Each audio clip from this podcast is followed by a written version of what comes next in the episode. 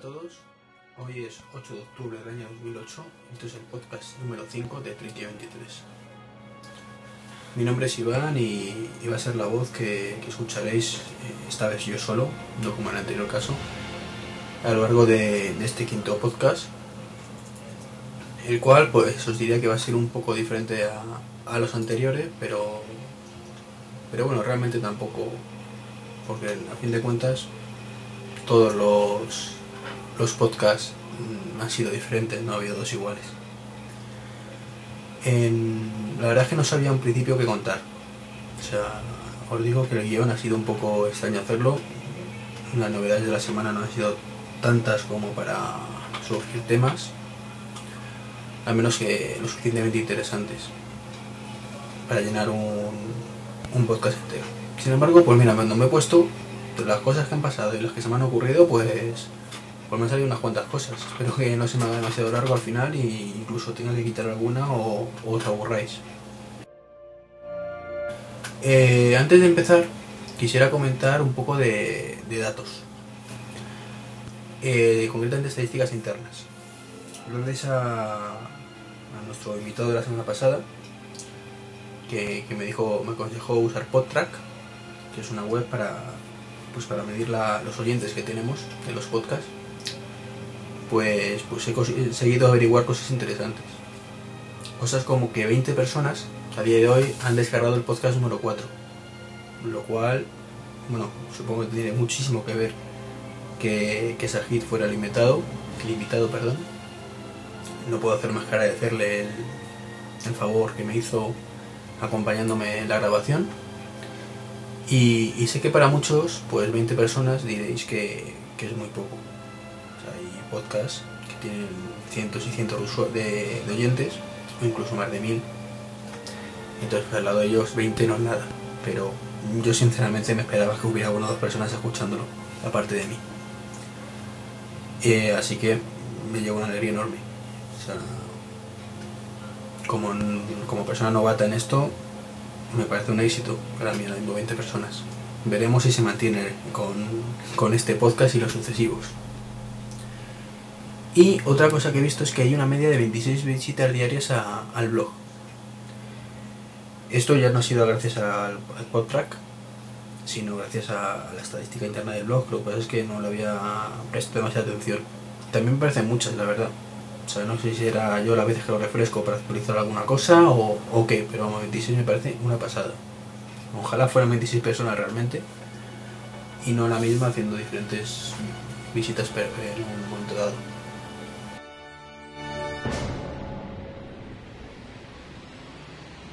Como he dicho antes, el guion me ha costado un poco hacerlo. Bueno, no que me haya costado, sino que no sabía qué, qué decir o qué, qué aportar a este podcast. Pues, pues os comento, o sea, noticias hay. O sea, de hecho los blogs de, noticias de, Apple y de tecnología en general están a, re- rebosar todos los días. O sea, es raro el blog que no publica 10-15 noticias cuando son blogs especializados. Sin embargo, eh, tener en cuenta que tanto mi blog como este podcast no deja de ser un podcast personal. Es algo personal, enfocado evidentemente a la tecnología, pero personal. Y hablo de lo que me parece interesante hablar, lo que puede interesar a la gente o que me apetece hablar a mí simplemente. En este caso, pues, digo que de cosas tecnológicas, pero de que me choquen. Que me choquen para bien o para mal. Es decir, una noticia que sea simplemente, pues vale, que yo la considero, pues vale, pues no, no la voy a comentar. De hecho, no la comento ni en el podcast ni, ni en el blog seguramente. Además, comento más cosas en el podcast porque es más cómodo. Sin embargo, una noticia que me choque de alguna forma, es decir, que me parezca muy bien o muy mal, me encante o la odie o como queréis llamarlo, pues sí lo comento. Y, y eso es aplicable a ambos casos. Quizás en el blog, pues depende del día, soy más flexible o, o en el podcast depende del día, soy más flexible en las noticias. De hecho, muchas de las comentaré en ambos sitios, como he hecho hasta ahora. Más que nada, pues porque muchas veces de palabra pues es que soy capaz a lo mejor de explicarlo mejor o incluso peor que, que de letra ¿no? entonces pues concretamente me voy a comentar una que, que puse el otro día que bueno no me voy a adelantar mucho mucho el tema ya, ya lo escucharéis un ratito Y, y más cositas que os quería comentar, pues deciros que, que me lo pasé muy bien en el podcast número 4. Eh, ya sabéis, con, con un invitado especial. En este caso fue Sajid. Y que espero repetirlo. Espero repetir en diferentes podcasts con invitados. No sé todavía con quién. Espero volver a engañar a alguien alguna vez a, a Sajid o, o a Luis, como, como prefiráis. Pero vamos, que tengo que engañar a más gente. No tengo todavía claro a quién, porque además es que de mi entorno, pues gente que le guste la tecnología o, Apple en concreto, pues yo y yo. Y claro que soy informático, pues, pues la mayoría de mis compañeros no son informáticos, evidentemente, pero no les gusta en esas cosas. O sea, yo soy el friki del lugar, como suele decirse. Pero bueno. El... Así que como digo, pues no sé a quién engañaré. Ya, ya lo sabréis. Pero vamos, que la idea es engañar a la gente. Y pasarlo estupendamente grabando. Y sobre todo lo más importante, o al menos tan importante como pasarlo grabando, es que vosotros, aquellos que lo escucháis, lo paséis bien escuchando. Porque esto es una simbiosis. Yo puedo pasarme bien, bien grabando, pero si nadie lo escucha, no le gusta a la gente, pues evidentemente no tiene mucho sentido. Aunque evidentemente también hay que hacerlo por uno mismo. Lo he comentado en otra ocasión. Más cositas que quiero deciros de cara al futuro. Pues estoy preparando un videocast, ¿vale? Sobre. será el segundo, recordad que el primero es el de- fue el iPod Nano. Pues sobre el Asus EEE. Eh, no voy a anticipar mucho, simplemente lo. Es algo que tenemos en casa desde hace tiempo, desde, concretamente desde el día que salió. Eh, pero venía con Windows XP y lo hemos cambiado a Sandros. Y pues, me parece que es muy interesante comentarlo y ver el vídeo, ver qué diferencias, cómo, cómo funciona uno y especialmente cómo funciona el otro. Bueno, con XP ya no lo puedo mostrar, pero de palabra puedo decirlo. Eh, la calidad de imagen va a ser muchísimo mejor que la del primer podcast. Perdón, del primer videocast. El primer videocast lo grabé con una cámara Pentax, en plan de prisa y corriendo, porque venía el dueño del, del podcast, del, podcast, digo, del iPod, a por él, y lo tuve que hacer en escasa- escasamente media hora, tres cuartos de hora. Luego se retrasó y me dio tiempo incluso a montarlo y publicarlo prácticamente, pero eh, la grabación en sí fue reprisa y corriendo, puse el trípode encima de la mesa pequeñito, con la cámara encima y dije, venga. Y yo pensaba que se vería incluso mejor. Luego yo aquí diciendo lo que veía en pantalla del nombre de tal, no sé qué, pero luego, luego la verdad es que en la imagen no se veía un pimiento. Pero bueno. Un poco desastre, como digo, que espero superarlo en el siguiente.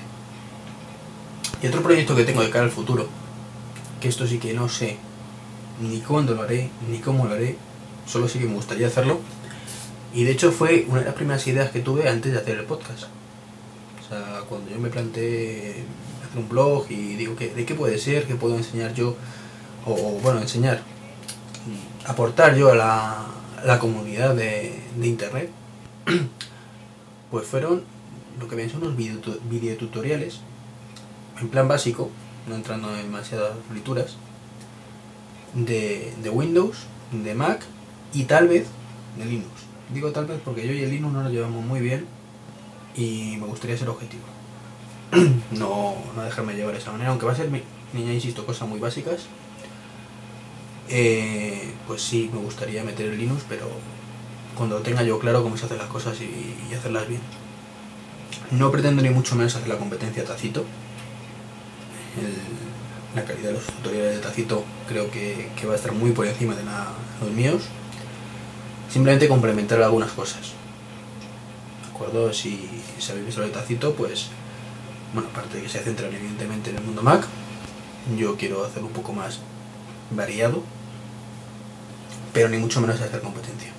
O sea, yo tengo clarísimo que el número uno es él y no pretendo ni siquiera intentar acercarme. Simplemente pues no he visto tutoriales de Windows y creo que, bueno, al menos en, a nivel de podcast. Y entonces pues me parece muy adecuado hacerlos. Más que nada porque todo el mundo pensamos que Windows es muy fácil, pero como, como comentamos la semana pasada, pues tenemos que ser el primo o, el amigo el que vaya a solucionárselo. Entonces, por esta manera, la gente que es poco no pues esté poco puesta en tecnología y en informática, pues puedan hacer sus pinitos. Ya digo que no sé cuándo lo haré. Simplemente pues pues ahí está como proyecto, lo voy comentando y, y ya lo haré. Si alguien tiene especial interés en algo concreto, que me lo diga, pero vamos, que, en principio es la idea. Eh, más cosas, bueno, ya, de esa parte de apartados de cara al futuro, pues poco más que decir. además es que me estoy enrollando quizá ya demasiado, llevamos más de 10 minutos y, todavía se puede decir que no he empezado el podcast. Así que me voy a poner con ello ya. Eh, hoy ya digo que voy a comentar varias cosas. No va a estar estructurado, no, no va a tener típicas secciones de tecnología general, de la actualidad Mac. No, hoy no va a haber esos cartelitos. Son ideas que me han venido a la cabeza, reflexiones incluso, anécdotas y alguna otra noticia.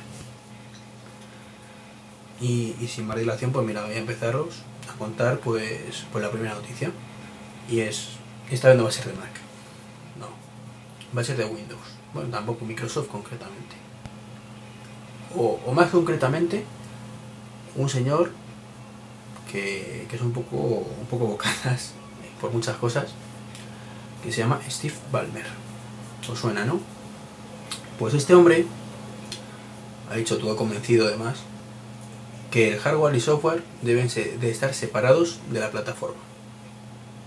Es decir, que una cosa es el hardware y otra es el software. Y es absurdo vender hardware y software juntos. Es decir, lo que está haciendo Apple es, es muy malo para el usuario y no tiene ningún sentido. Hombre, parte de razón tiene en el aspecto de que es mucho más versátil, evidentemente una cosa estándar si tú tienes un hardware que puede ser cualquiera y un software capaz de correr en cualquier hardware, pues es para el usuario, en teoría, que lo importante aquí, la palabra teoría, el mejor. Es mejor porque no le atas a nada. Pero la práctica que sucede, pues lo que vemos en Windows y lo que vemos en Mac. Que el Windows peta por todas partes y en el Mac funciona bastante bien. No voy a decir que no peta nunca, porque sería mentir, pero peta poco. Y el motivo es muy sencillo.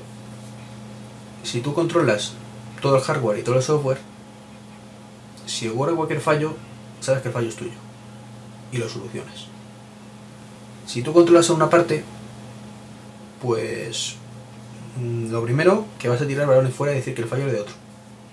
Y si lo admites, que el fallo es tuyo, pues tampoco te vas a preocupar mucho porque a fin de cuentas quemarla hay mucho más software y mucho más hardware donde, donde hacerlo. Entonces, ¿qué pasa? Controladores de placa base, etcétera, etcétera, pues es un poco desastre lo que el resultado que trae.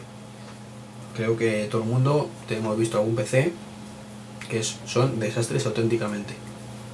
Yo tengo los del trabajo, que son marca Inves, que son los peores PC de marca que he visto en mi vida, lo digo de verdad. No he visto petar más PCs en ningún lado, también es cierto que es donde trabajo evidentemente y donde, donde se ve todo. Pero, pero es cierto que petan muchísimo, muchísimo. Y también he visto una cosa que se llama placas base ASRock, que no he visto peores placa base en mi vida tampoco. O sea, la tasa de fallo de esas placas es impresionante, o sea, impresionante de verdad. No sé si habéis visto alguna vez una placa ASRock. Teóricamente son marca Asus, si no recuerdo mal, la segunda marca, Sabéis que, muchas compañías tienen su marca guay y su segunda marca pues con, los restos. Pues en este caso ASRock creo que recuerda que era Asus, tampoco estoy muy seguro. Pues es un desastre. Yo los ordenadores que he visto con ASRock dan miedo. Miedo porque, porque sí, compatibilidad de todo tipo, puertos USB que no dan el rendimiento que deben, un desastre. Eso en Apple nunca lo veréis. Nunca lo veréis porque saben perfectamente que el fallo es suyo y no pueden tirar balones fuera. No pueden decir, no, esto es el sistema operativo que está muy mal diseñado y el sistema operativo no puede decir, no, esto es la placa que falla más que una jovete de feria. Conclusiones, pues que lo que dice este hombre está muy bien, pero barre para casa y dudo que sea realmente lo mejor para el usuario. Es lo mejor para Microsoft, porque evidentemente Linux hoy por hoy no es competencia, al menos demasiado. Entonces, pues Microsoft es el beneficiado de esta declaración, ni más ni menos. Valve mira, pues evidentemente tampoco se podía esperar otra cosa, pero barre para casa y hay que tomárselo como es. Eso es como el directivo de Nokia que dice que el iPhone es muy malo. ¿Qué va a decirte este hombre? él vende sus teléfonos, no te va a decir que el iPhone es mejor que un Nokia. Pues, pues Valve lo mismo. Bueno, más cositas. También de, de Microsoft en este caso. Y también precisamente por culpa de Valve.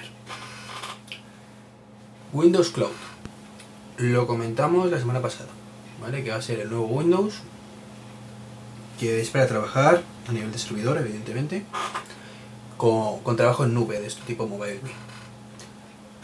Y es que resulta, en mi punto de vista, evidentemente, que aquí Microsoft, por culpa de nuevo del bocazal de Balmer, ha desaprovechado una oportunidad buenísima, buenísima, buenísima de dar un campanazo. Y es que nadie sabía lo del Windows Cloud. No se había escuchado en ningún lado. Al menos yo no lo sabía. A ver si estoy mintiendo. Y ahora todo el mundo lo sabía menos yo. Una cosa muy buena que hacen las compañías a veces es mantienen la, boca cerrada y en un momento dado sueltan la perla y demuestran lo que tienen. Y dejan a todo el mundo en bañales. Y dices, joder. Cuando lo ves dices, joder, qué pedazo de producto. Eso Microsoft rarísimamente lo ha hecho siempre ha ido con el Vaporware, que se llama. Primero te digo lo que voy a hacer, eh, luego a lo mejor lo hago y luego te lo enseño a lo mejor. ¿Qué es lo que pasa? Que de lo que me dijiste que ibas a hacer a lo que has hecho y a lo que me has enseñado hay un mundo. Y eso ocurre mucho con Windows. Que ahora te están vendiendo novedades para Windows 7, como el oro y el moro, como va a ser la octava maravilla cuando fueron anunciadas para el Windows Vista y al final no salieron. Incluso alguna creo que para el XP, eh, el XP ya salía. Y no, no lo implementaron, lo pusieron. Y ahora te lo vuelven a vender como que va a ser la octava maravilla. Cállate la boca, no digas nada y cuando lo presentes, presentas el producto real. Si tú das muchas expectativas a la gente, luego se va a decepcionar siempre.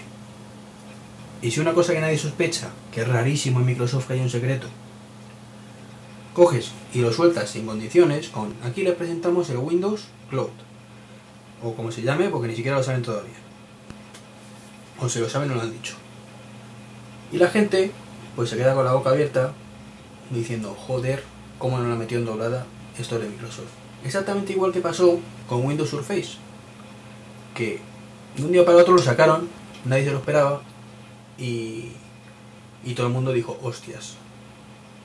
Yo cuando lo vi, de verdad, flipé. Dije, aquí el iPhone se ha quedado a tomar por culo. ¿Qué es lo que ha pasado? Que dos años después el Surface prácticamente sigue sin existir. Sigue siendo un prototipo, pero bueno, eso es una historia aparte. Ya, ya se dijo en su momento también que van a tardar en sacarlo. Pero volvemos a ver siempre, callaron la boca y saquéis un producto terminado. Pero bueno, al menos cuando lo presenten, que lo presenten ya y que dejen las bocas abiertas, si es de lo que se trata. y con Surface lo consiguieron. Y más temas de declaraciones. Esta vez ya pasamos al mundo Apple. Lo he comentado hoy en, el blog, pero vamos, lo quiero comentar un poco por aquí. Y es que Steve Bosniak, perdón, que todo el mundo lo conoce, y el que no se lo explico ahora mismo quién es, es el cofundador de Apple, que abandonó la compañía hace muchos años ya, pues muchas veces sale a hacer declaraciones, es muy, muy preguntado por, por temas de Apple normalmente, de hecho sigue siendo accionista de la empresa, y la verdad es que lo que dice este hombre, hombre buen hombre, pues suele tener mucha razón. De hecho suele criticar mucho lo que hace Apple, y, y yo siempre lo he dicho que, que es una persona con las ideas muy claras y que si se aplicara sus ideas al mundo de Apple, seguramente el usuario saldría beneficiado.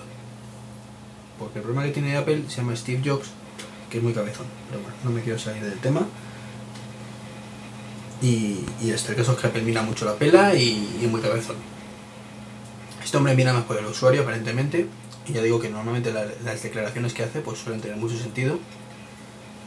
Y suele llevar más razón que santo. O sea, este hombre ha dicho cosas como que, que Jailbreak pues es una buena cosa para el iPhone con toda la razón del mundo. Si Apple no fuera tan cabezona, pues no haría falta hacer esas cosas, pero bueno. y el caso es que, que no sé si es una entrevista exactamente o, o qué, pero el comentario más o menos ha venido a decir pues que, que el iPod pues está sentenciado. Y es que antes o después pues desaparecerá.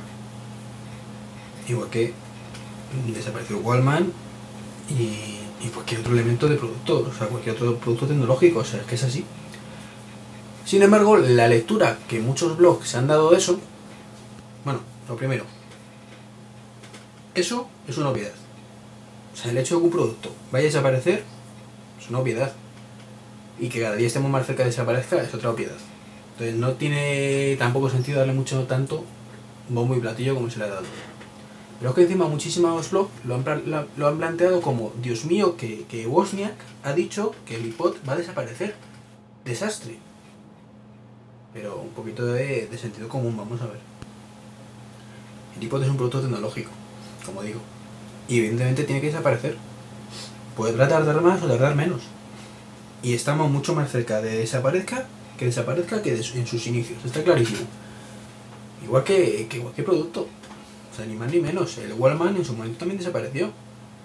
Pero no pasa nada. No pasa nada mientras desaparezca por, por motivos de evolución.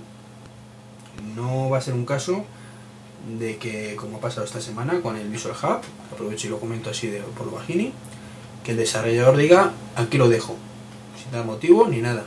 Normalmente un producto desaparece por la evolución y porque es superado por otros. Entonces, ¿qué sentido tiene un iPod dentro de 10 años? A lo mejor cuando estamos mucho más acostumbrados a llevar el MP3, como el caso del iPhone en el móvil, o como incluso insinuado Bosniak, en un supuesto reloj, un iWatch. A lo mejor todo el mundo lo lleva en el reloj y no tiene ningún sentido un aparatito y ya está, y las propias ventas se lo deciden y se van encaminando hacia otro, otros aspectos. Evidentemente la música va a seguir existiendo. Si la SIGA y sus amigos no, no lo terminan por mandar a, a freír espárragos antes. Pero lo que es el iPod como tal, no. Existirá otra cosa que hará lo mismo y más cosas y seguramente mucho mejor. Y no pasará nada. Igual que cuando, como he dicho en el blog, llegará un día en que Microsoft, Microsoft desaparezca. Y no pasará nada. Y Apple desaparecerá también algún día y no pasará nada. ¿Por qué? Porque cuando eso ocurra, será porque han sido superadas por otras compañías, en este caso. Y nadie se acordará de ellos. Sí, evidentemente son dos empresas enormes, con muchos años a sus espaldas, y, y será muy, muy llamativo, pero realmente la gente dirá, pues vale. Es como, yo qué sé, no recuerdo mismo ninguna empresa que haya desaparecido así, pero vamos, hay, hay miles seguro. No recuerdo ninguna ahora porque no estoy muy puesto, pero vamos. Más que nada porque también las tecnologías son empresas de, de reciente, entre comillas, creación. Hace más de 30 años era difícil encontrar empresas de informática. Tenías HP, IBM y dos más. Pero imaginaros, por ejemplo, una empresa grande como es Dell. Evidentemente no, Dell vende muchísimos ordenadores, pero no es como Apple, por ejemplo, que marca un mercado, no marca tendencias. Pues hombre, si desaparece pasado mañana Dell, pues será una catástrofe para a nivel económico para muchísimas familias que trabajan para Dell y repercutirán muchas cosas. Pero desde el punto de vista del usuario, pues no diríamos, joder, pues fue bonito mientras duró. Pues el día que Apple desaparezca será porque no venda ya ordenadores, porque ya no marque tendencias y no pasará absolutamente nada.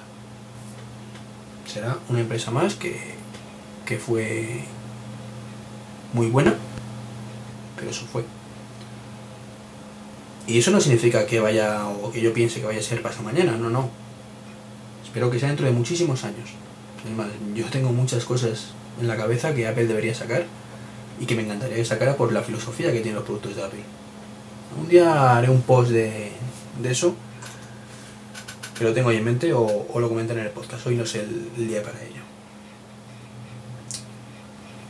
Y, y de este tema poco más que decir, simplemente eso, que me parece exagerada la relación que ha habido de la blogosfera, por unas declaraciones sacadas de contexto, porque estoy convencido que este buen hombre simplemente ha dicho una obviedad, pues es como se dice que, que no vamos a morir, pues ya lo sabemos que no vamos a morir, hombre.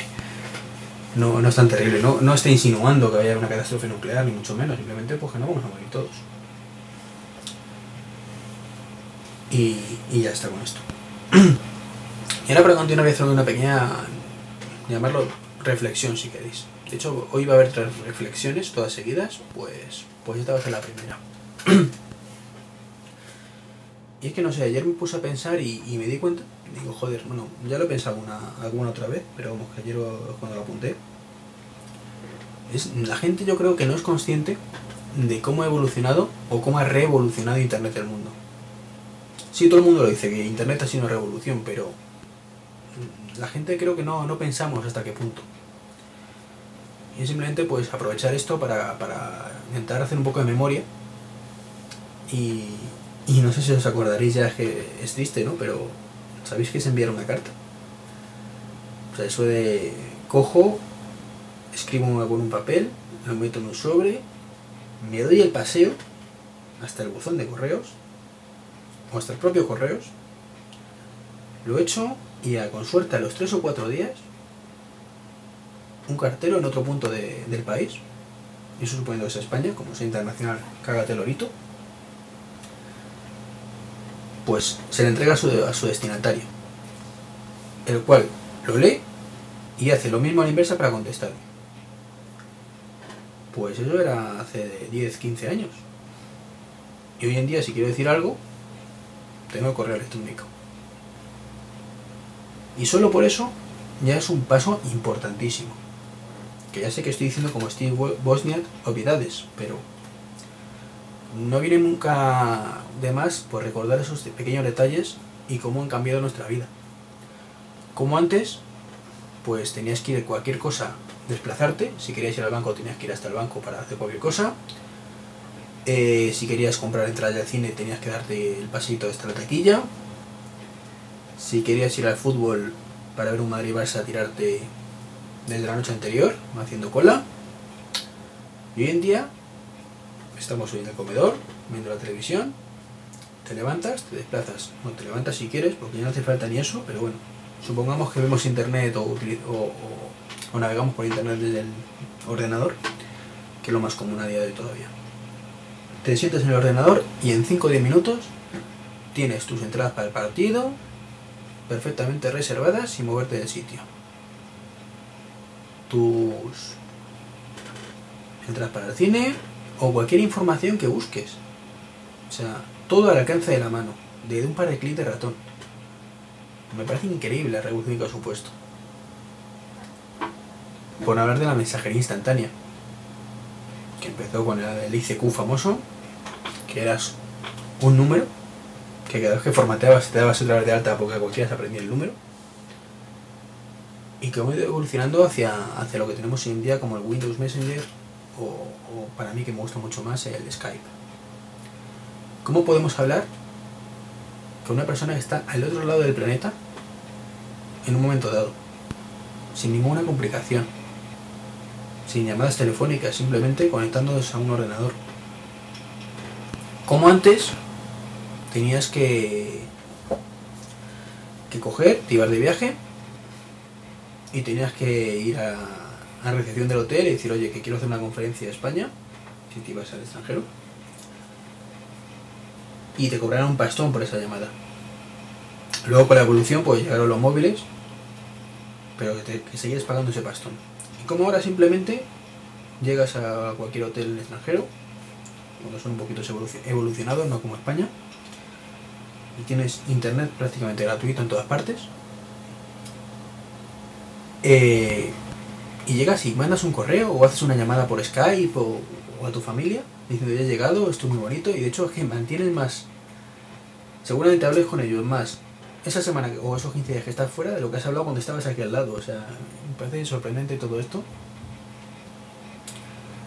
y cómo, cómo ha cambiado el panorama en, en ese aspecto. Por no hablar de- del tiempo.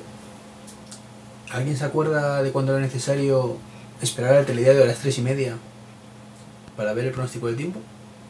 Y ahora en cualquier móvil prácticamente tenemos el tiempo al instante o, o por internet, como digo, a- que todo va por internet al final. A través de mil programas, mil plugins, mil páginas web.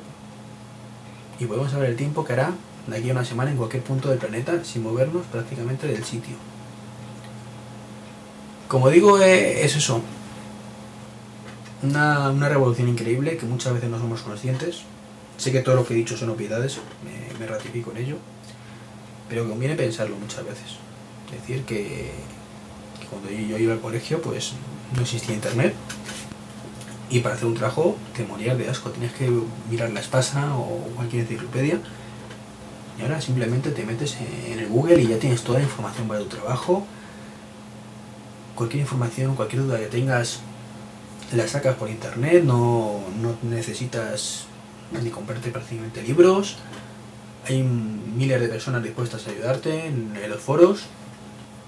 Y todo eso antes no existía. Antes, si, si querías saber algo de ordenadores, pues tenías que tener tu amigo, tu vecino informático que supiera un poco más y preguntarle. Y como se le escapara él, la habías cagado. Y como fueras tú el vecino o el amigo informático, la habías cagado del todo. Porque tenías algún otro colega que lo supiera o, o cagas de lorito. Y sin embargo ahora, cualquier persona un poco avispadilla viene en internet y tiene la respuesta en 5 minutos. O deja su pregunta en un foro y a las dos horas tiene la respuesta. O sea, pues como digo, increíble, una, una gran revolución. Y yo diría muy superior a la televisión o incluso a la telefonía móvil. Porque te permite mucho más simplemente. Te permite tener todo al alcance de la mano. y eso creo que no tiene precio. Por eso muchas veces cuando alguien me dice, no, es que yo no pongo internet muy caro. Pues, pues me da lástima. Me da lástima porque digo que no es consciente de lo que es internet. Internet no es el Google o una página web. No, no. Internet es el mundo, tal y como suena, al alcance de tu teclado y de tu ratón. Y puedes hacer todo. Todo lo que te imagines puedes hacerlo. O prácticamente todo.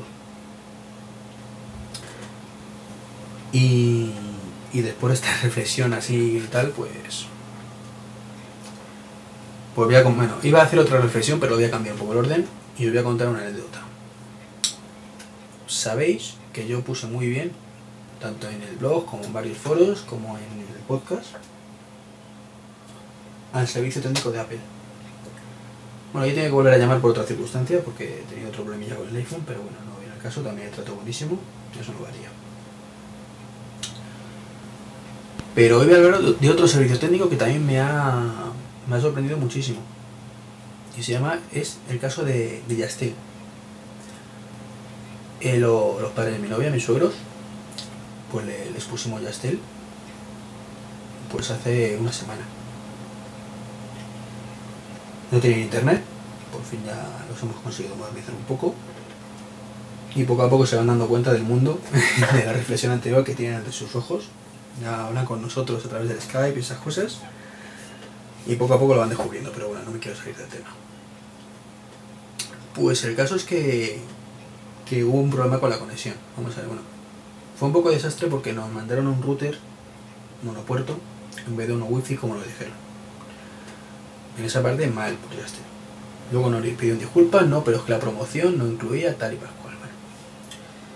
Como yo tenía uno de, de una conexión mi anterior, un Sagen, pues lo llevé y, y ya está. Lo configuré como buenamente pude. Y tiramillas. Aparentemente conectaba, pero iba lentísimo. No sé qué pasaba, que iba sumamente lento.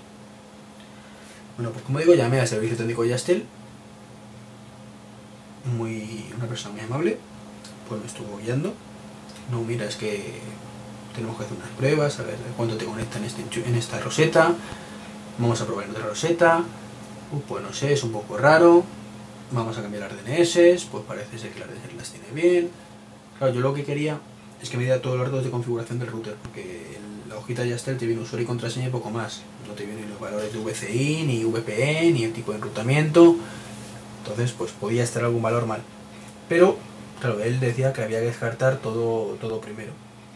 Me parece normal, o sea, no me hubiera preferido de los valores, pero a lo mejor el problema no estaba en los valores de configuración y, y bueno, era mejor comprobarlo. Entonces me, nos pidieron que conectáramos el router al suyo. Lo conectamos. Dijo no toquen nada, lo estoy configurando yo desde Yastel. Y una vez configurado, lo cambiamos de roseta y conectaba muchísimo mejor. Eh, hablando con él, se cortó la llamada. Y a los dos minutos sonó el teléfono y era el técnico. Al menos, salvo en el caso de Apple, ninguna sola vez se me ha cortado una llamada con un técnico y me han llamado. Antes tenía ya punto con en casa, luego me cambié a Estel y uno de los motivos por que me cambié es por el trato tan malo, salvo en un caso, que me di- dispersaron, o dispensaron, perdón, los técnicos que me atendieron. Me hicieron repetir 40 veces lo mismo, se cortaba la llamada, volvía a llamar, me hacían volver a hacer lo mismo. En este caso, además, el corte de la llamada fue culpa mía, que desconecté el cable equivocado, han cambiado el router uno por otro. Y me llamó el técnico, me dijo, sí, sí, es que hemos visto que había cortado la llamada y ¿qué tal va internet ahora? ¿Va bien? Bien, pues... Mira, te digo los valores, lo único que claro, no te puedo ayudar a configurarlo porque el router no es nuestro y no tenemos soporte. Pero Yastel, cosa que tampoco ninguna otra compañía sabía que, que lo, al menos que lo ofreciera, tiene otro teléfono donde te ayudan a configurar cualquier router. Yo te doy los valores y si tienes algún problema llamas este número de teléfono, eso sí, ya no era gratuito, que es una de las buenas cosas que tiene Yastel, que su nuevo servicio técnico es gratuito, importante. Menos en el caso este que es 902. Pero vamos, no era. no hizo falta porque el problema estaba en la encapsulación que ya la había puesto mal. No es que la hubiera puesto mal, la había dejado tal cual la tenía y como cada compañía tiene su primer encapsulado, uno es PPOA y otro PPOE, pues estaba cambiado. Y, y una vez hecho eso, la navegación perfecta. Y el trato, que es lo que yo quería comentar, perfecto. O sea, es como debe ser, te ayudan a solucionar el problema y mueven Roma con Santiago lo que haga falta para solucionártelo. Si se corta, te llaman. Mm, Te intentan, pues eso, nos dijeron si podíamos acceder a la roseta principal, al PTR que se llama, de teléfonos de la casa. No estaba accesible y dijo, bueno, no pasa nada, era simplemente para ver la velocidad de conexión real, para ver que no fuera un problema de, tu línea internet de tu casa. A lo mejor estás conectando una roseta que está mal por algún motivo. Más que nada porque contratamos 20 megas y conectaba 7. Entonces, por, por ver qué es lo que pasaba. Pero él lo entendió, mira, no está disponible, está en un sitio muy, pues eso, difícil de acceso y, y no se un manda como otros técnicos. Ah, pues es que si no haces esto no puedo seguir. No, yo aportó soluciones, intentó solucionar el problema, simplemente dijo que si queríamos comprobar la velocidad nuestra óptima, que lo hiciéramos de esa manera. Y si no, pues simplemente era cambiar el tipo de contrato, que pasarlo de 20 megas que tenemos ahora, pues a, los 6 megas máximos de, conexión que ofrece esa línea y ya está, ningún problema. Como digo, pues es un servicio técnico muy, muy profesional y, al menos en, este aspecto a la altura del de Apple, que hasta ahora era el top 10 para mí, insuperable, y Yastel, pues hombre, no tanto, pero se ha quedado muy cerquita o incluso le ha igualado. Y ahora voy a hacer la pues otra reflexión, venga, para no aburriros demasiado, varío de una cosa a otra, llevamos ya 40 minutos de podcast, no me he enrollado mucho más, ¿vale? Ya me queda poco, tranquilos. Eh, y es la, la fama que tenemos los usuarios de Mac de ser fanáticos. Y es algo que me gustaría desde aquí hacer un- una reflexión sobre este tema, porque es que yo creo que los usuarios de Mac no somos fanáticos. Fieles sí, fanáticos no. Es como todo, vamos a ver. Hay gente, voy a meter por medio otra de mis aficiones, que es Star Trek, que va y, y se disfraza y se pone sus orejitas, su pijama, y son, no voy a decir los que dan mala fama, pero al menos los que dan la fama a los trekkies pues de ser unos locos con pijama y orejas. El 90% no somos así. Somos gente normal, que vemos la serie en casa y ya está. Y el 90%, por decir una cifra, pues no la conozco bien, de usuarios de Apple, pues somos usuarios que estamos muy contentos con el producto que hemos comprado, con el servicio que nos ha dado Apple con el rendimiento que nos están dando. No somos locos que compramos cosas porque lleva una manzana. Somos personas que compramos lo que lleva la manzana porque lo que nos ofrece la manzana está bien para lo que nuestras necesidades. No porque lleve la manzanita. Si eso mismo lo ofreciera un pingüino, pues cogeríamos el pingüino. Pero no. Nos ofrece la manzana y por eso lo compramos. Eh, la cosa es muy clara, o sea, eh, no creo que muchos usuarios de Apple compren el producto solo por la manzana, aunque los hay. Simplemente porque la calidad que ofrecen, el rendimiento, como digo, son óptimos para nosotros. Es como el que compra unos relojes o el que compra cualquier otro producto. ¿Qué es lo que pasa? Que sí, que evidentemente estamos ante una empresa cuyos productos en la mayoría de las ocasiones son muy buenos son muy sencillos de utilizar, funcionan muy bien. Y entonces, ¿qué pasa? Que, que repites. Yo empecé con un iPod, que ni siquiera era para mí. Y viendo cómo funcionaba, dices, joder, pues si funciona bien, ¿por qué no va a funcionar en otros aspectos? Si me compré un iMac, pensando en comprarme el iPhone. Y ahora tengo más productos Apple que de ninguna marca. Pero no por otra cosa, sino porque no conozco ninguna empresa que me ofrezca un ordenador con macOS. Y no conozco ningún sistema operativo que iguale macOS. Y no conozco ningún teléfono que se parezca al iPhone o al iPhone. Y no conozco ningún producto como el Time Capsule que tengo que se amolde también a, a un producto de Apple. A Time Machine en este caso. Entonces, el tema es que Apple crea un ecosistema donde todo se integra muy bien entre ellos mismos. Entonces, ¿qué es lo que ocurre? Que productos de fuera cuesta mucho integrarlos. A mí la filosofía del iTunes me encanta. Me encanta sincronizar listas de reproducción y poder tener 5 iPod o 15, los que hagan falta, sincronizados con lo que yo quiera en cada momento. Y si quiero variar una canción en una lista, que todos se me sincronicen una vez. Eh, salvo que utilicemos un programilla que nos engaña al iTunes, solo ocurre con el iPod. Entonces, por eso que me gusta el iPod. por integración con los podcasts, por como en la pantalla, por la ruletita, el click wheel. Eso no lo ofrece ningún otro producto.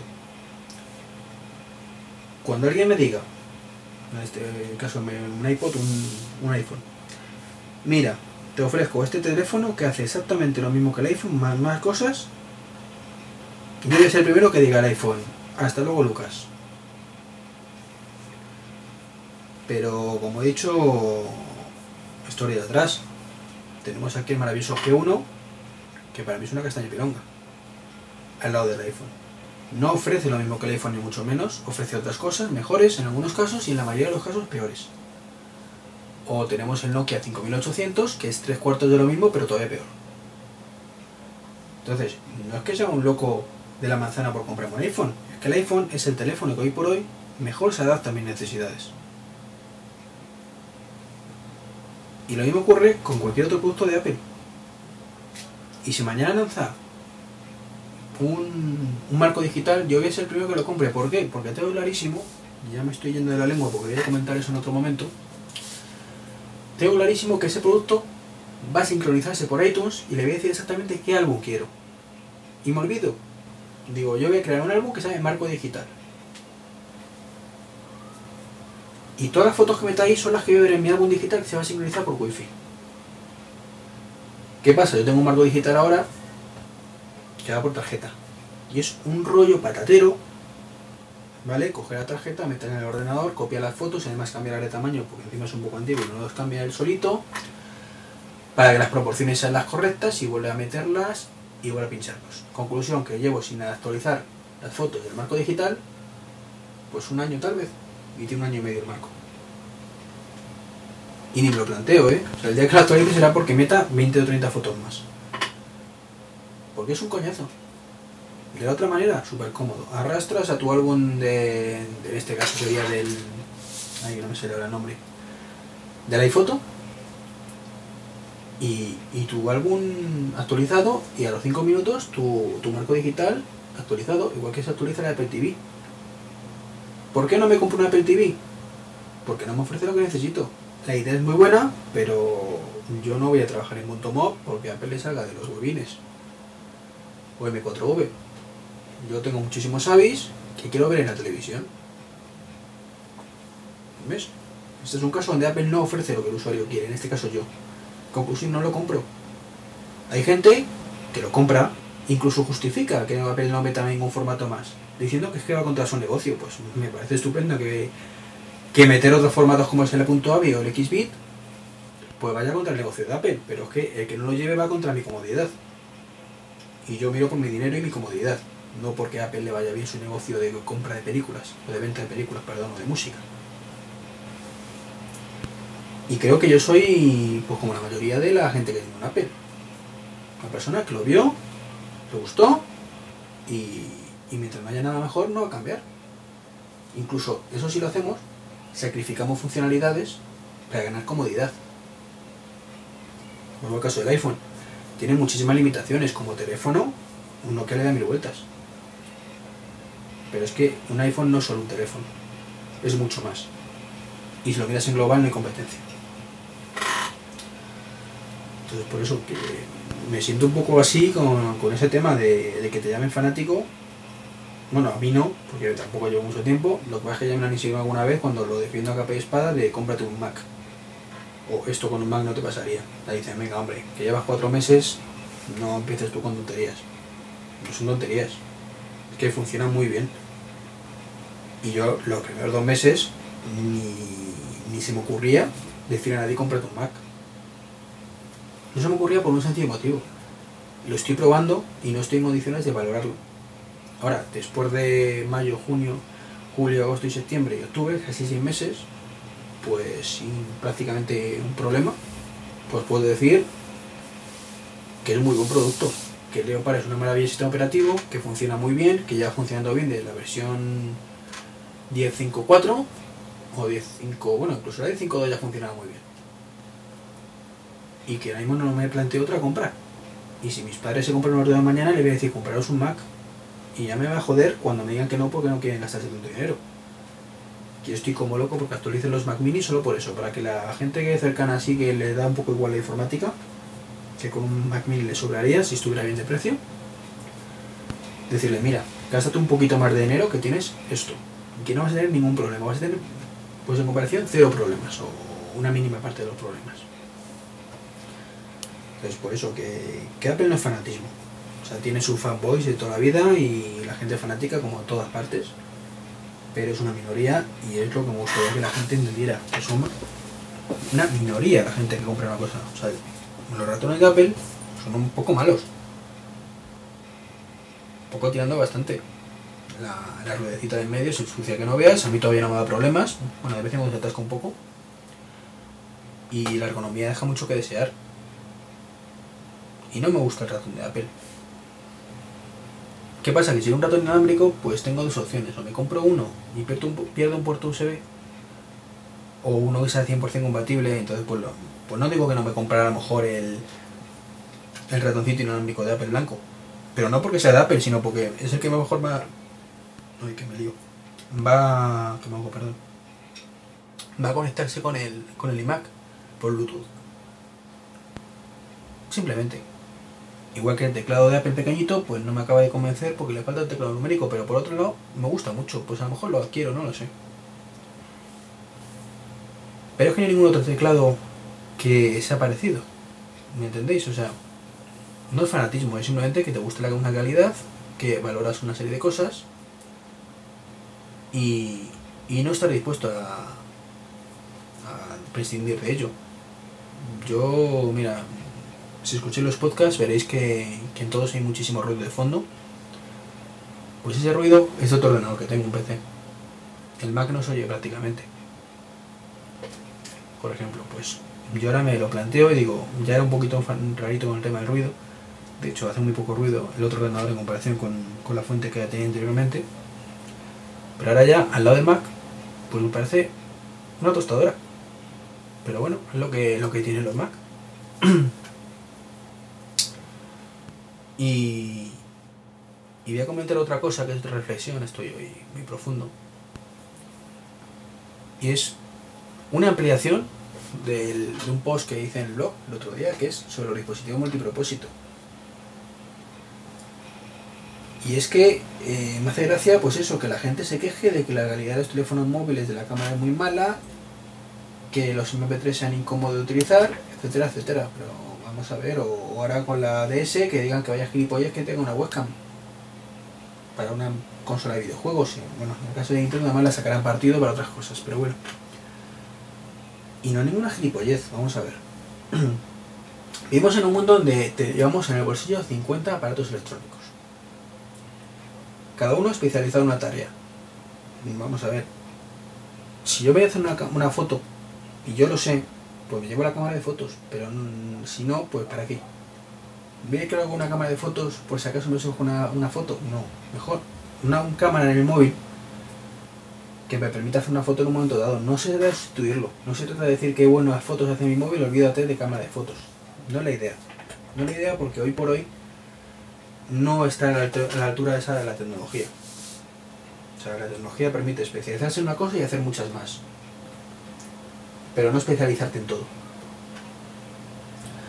Entonces simplemente es eso, un llamamiento, llamémoslo así, a que la gente piense las cosas bien, o sea, que valore bien las cosas.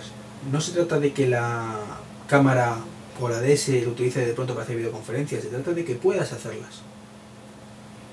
O puedes hacer una foto en un momento dado sin necesidad de llevar 500 archivaches. Se trata eso de que todos los dispositivos hagan de todo, aunque esté especializado en uno en concreto. Lo quiero explicar porque me parece a mí que en el post lo hice muy lioso. Y me parece a mí que lo estoy haciendo igual de lioso ahora, así que tampoco me voy a enrollar mucho más. La excepción a la regla puede ser el iPhone, si queréis.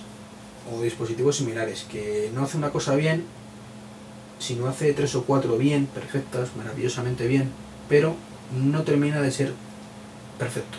Dicho esto perfectas, pero no. Lo hace muy bien, pero no perfecto.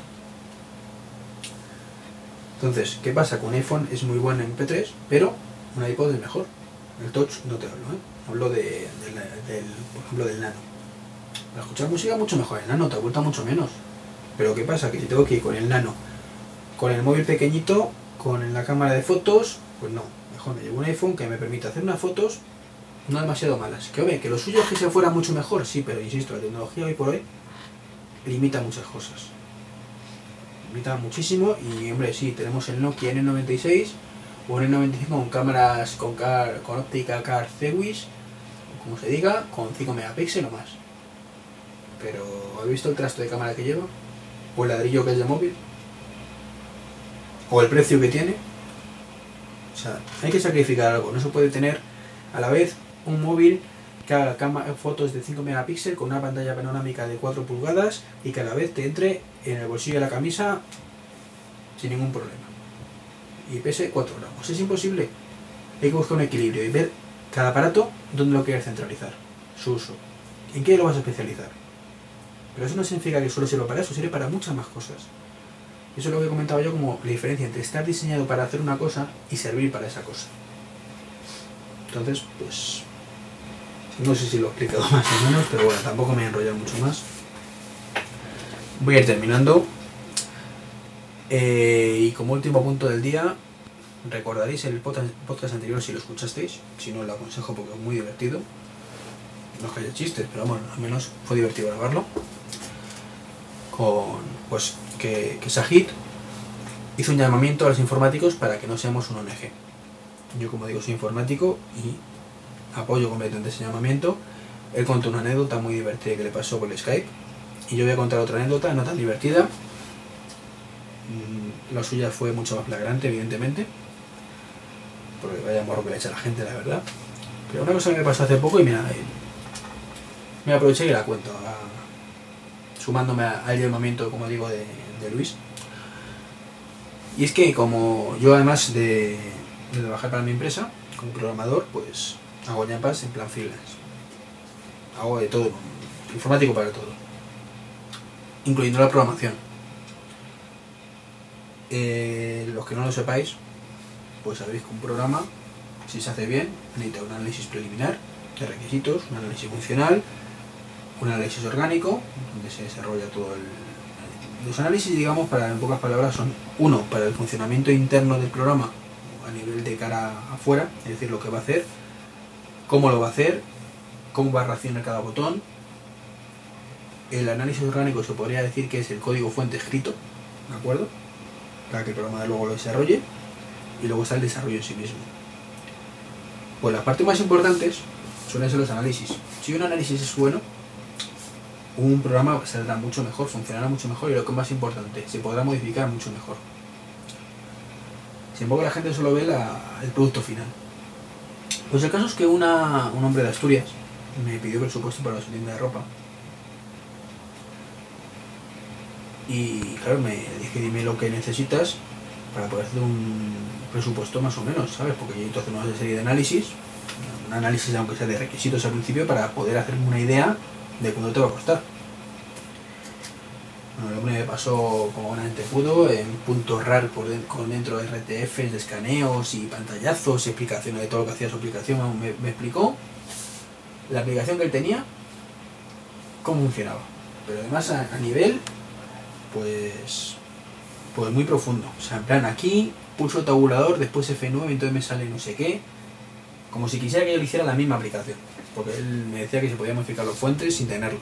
Entonces pues le dije que no, evidentemente. Me está programando en otro lenguaje que no conozco demasiado y por no decir nada. Entonces pues yo lo miré, me tiré horas y horas haciendo el análisis de requisitos, sacando, porque cuesta un huevo, los que lo hayáis hecho alguna vez lo sabéis, sacar lo que es de todo lado que te manda realmente lo que vale, porque para él puede ser accidental que tengas que pulsar tabulador y luego F9 para imprimir, pero para mí es un botón de imprimir. ¿Vale? Entonces como programador me da igual todo eso. Puedes extraer lo que es la, de la morralla, pues la información útil. Entonces pues por supuesto. Dije, mira, esto tiene varias partes, se paga de diferente manera, la siguiente manera, te hago un análisis, o sea, tú me confirmas que estos son los requisitos, que es un análisis superficial, digamos, yo te hago un análisis exhaustivo del tema, evidentemente te cobro el análisis y después te hago el programa. Y su respuesta fue que no está dispuesto a pagar sin ver el programa. Claro, yo he dicho, mira, mmm, yo lo siento, pero es que yo trabajo bien. O sea, yo no te voy a hacer el programa sin hacer un análisis. De otras cosas porque te va a costar al final mucho más caro y no se lo y tengo que hacer un análisis. O sea, es que aunque no lo escriba, tengo que pensarlo. ¿Y qué pasa? Que ese tiempo no, no, no se valora. O sea, la gente piensa que, que los programas se hacen solos. Que, que, tú escribes el código, te viene por inspiración divina además, y en 10 minutos tienes tu programa hecho funcionando. Y encima quieres que le cobres 30 euros. Un, un programa requiere una serie de cosas, pensar muy bien lo que estás haciendo, cómo quieres hacerlo, opciones ver el futuro, para que no te pilles los dedos, y todo eso lleva tiempo y hay que pagarlo. Entonces, pues, pues el trabajo no me ha salido al final, evidentemente. Tampoco es que me importe mucho, me venía bien el dinero, eso sí, pero, pero meterme en un trabajo de ese calibre, pues llevaba muchas horas y, no sé hasta qué punto me compensaba. Pero como digo, o sea, no es flagrante, no es tal, pero es simplemente pues que la gente nos entienda un poquito mejor los informáticos, que las cosas no se hacen solas que esto no es hacer un armario que son todos iguales. Cada programa es un mundo. O sea, es como, vamos a ver, tú haces una casa, pues el arquitecto tiene que hacer los planos. Y hay que pagar los planos al arquitecto. Y te cuesta una pasta el arquitecto. ¿Y qué pasa? Tú le dices, no, yo hasta que no esté construido no te pago. A ver, lleva su, su tema. O si no, ¿qué hacemos? ¿Construimos la casa con ladrillo según improvisemos y metemos los tubos de calefacción por donde nos dé la gana? y luego donde quede hueco los de electricidad y luego si eso ponemos una capa de pintura encima. ¿No, verdad? El arquitecto te hace los planos, te mira por dónde tienen que ir las tuberías, por dónde tienen que ir las tomas de electricidad, etcétera, etcétera, etcétera. Y hay que pagarlo. Pues los informáticos iguales. Somos a fin de cuentas arquitectos de software. Y nos tienen que pagar. Y, y ya está. O sea, tampoco tampoco hay mucho más que decir a esto. Simplemente pues, pues que me añado al llamamiento de Sajid, lo reitero, los informáticos no somos ONGs, no debemos serlo y debemos cobrar por nuestro trabajo. Y una cosa que se me ha olvidado comentar antes, ya volviendo atrás, al tema de los fanáticos y, y esas cosas, es para que diferenciar eso. Un pequeño ejemplo ya con las casas eso entre Linux, Windows y Mac. ¿De acuerdo? Bueno, Mac, Mac OS. Y a ver si así se nos entiende mejor a cada postura. Y no es que una cosa sea mejor o peor que otra, simplemente lo que ofrece. Es que Linux te ofrece una cosa muy importante, que es una casa que te construyes tú mismo. Te dan el material, te lo dejan ahí, tú sabes construir una casa, ahí tienes, y te haces una casa cojonuda como sepas.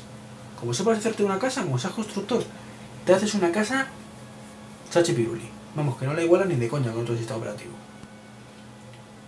Pero claro, tienes que saber de albañilería, de fontanería y de electricidad.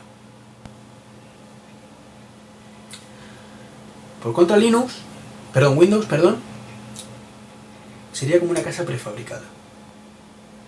De madera, bastante versátil, que puedes mover las paredes y con un poquito de maña. Y, y puedes hacer lo que quieras prácticamente con ella. Pero ya te ofrece la estructura bien hecha, de madera eso sí, pero una, una estructura que tú puedes mover en un momento dado. O contratar a alguien que sepa un poquito y que te corte, que te una pared y te la mueva de sitio. Y si no quieres, pues no hace falta que toques nada, que te funciona todo bien. Bueno, bien. Es de madera, entonces cuando hay un huracán o un viento un poquito más fuerte, pues se te va la mierda. Pero mientras no hay huracanes, todo va bien. Y macOS es una casa construida. ¿Vale? Ya construida, de ladrillo. ¿Qué es lo que pasa? Que puedes tocar muy poquitas cosas. No puedes llegar un día y decir, mira, tiro este muro y levanto otro. Puedes, pero te cuesta una pasta. No está pensado para eso. Está pensado para te metes a vivir y ya tienes todo hecho. Solo tienes que comprar el sofá y sentarte a ver la tele. Y yo creo que eso que este ejemplo, esta comparativa que he hecho, sirve muy bien para diferenciar los tres sistemas operativos. Espero que con esto, no sé, sin enrollarme mucho más, se haya entendido bien. Y, y si no más os vale, porque llevo más de una hora y no voy a seguir hablando mucho más ya es la despedida y, ya está. Es más, mm, creo que no voy a poner ni tomas falsas hoy. Más que nada porque no ha habido.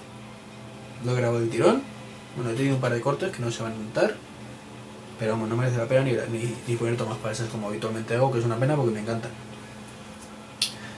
Así que ya está. Mm, con eso termino este podcast número 5, un poquito más largo que los anteriores. Mm, agradeceros a todos el escucharme, el suplicaros que no os aburréis, que no os aburráis conmigo, escuchándome. Si es así, decírmelo. Decirme, eres un coñazo. Y si os gusta, pues me lo podéis decir también, hombre, que tampoco viene mal saberlo. Y, nada, si queréis poneros en contacto conmigo, pues podéis a través del blog, como siempre, treki23.wordpress.com o a través del correo electrónico, treki23.gmail.com o treki23.me.com. Y que la novedad, me queda un alias con el, con el link de siempre para no estar con mi nombre. Y luego en Twitter, por supuesto, a través de Treki23. También estoy en, en Facebook, pero no, no actualizo ni, ni, hago nada de nada, así que no molestéis. Pues nada, esto es todo y Y hasta el próximo podcast o, o videocast, según me dé con el tema del Asus, que no prometo, no prometo nada. La semana que viene puede haber una cosa, puede haber otra, puede que las dos, oye, el tiempo lo dirá. Muchas gracias a todos. Hasta luego.